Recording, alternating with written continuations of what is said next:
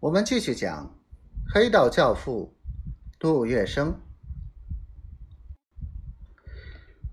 说来凑巧，这个绑架巨案，黄金荣却从一个到上海来的山东人被扒去一百元钱的案子里获得侦破线索。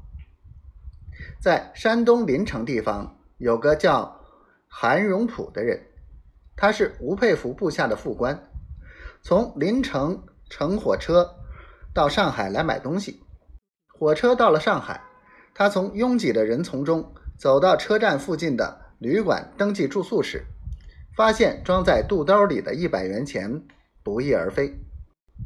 韩荣普沮丧万分，想起有个姓隋的同乡在法租界巡捕房当巡捕，于是抱着一线期望到法捕房去寻找姓隋的巡捕。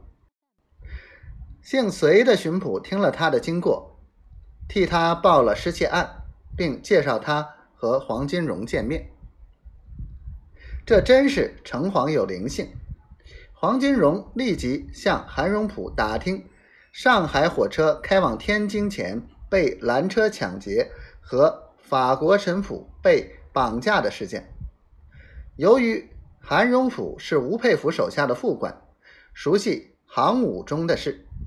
而且吴佩孚的部队和张宗昌的部队都住在天津附近，双方所干的坏事互有耳闻。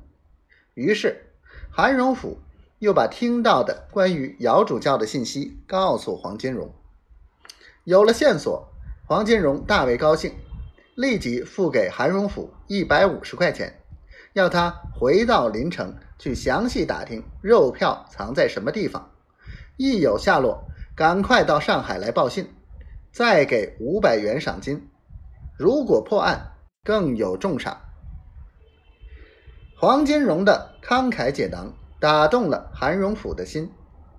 果然，韩荣甫回到临城之后，几天时间就同绑架姚主教的张宗昌部队取得联系，打听到姚主教被关押的地方。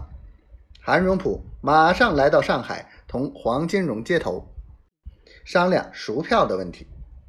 黄金荣点子多，叫韩荣甫不必去找部队头头开价赎票，而是叫韩荣甫用重金买通看押姚主教的人员。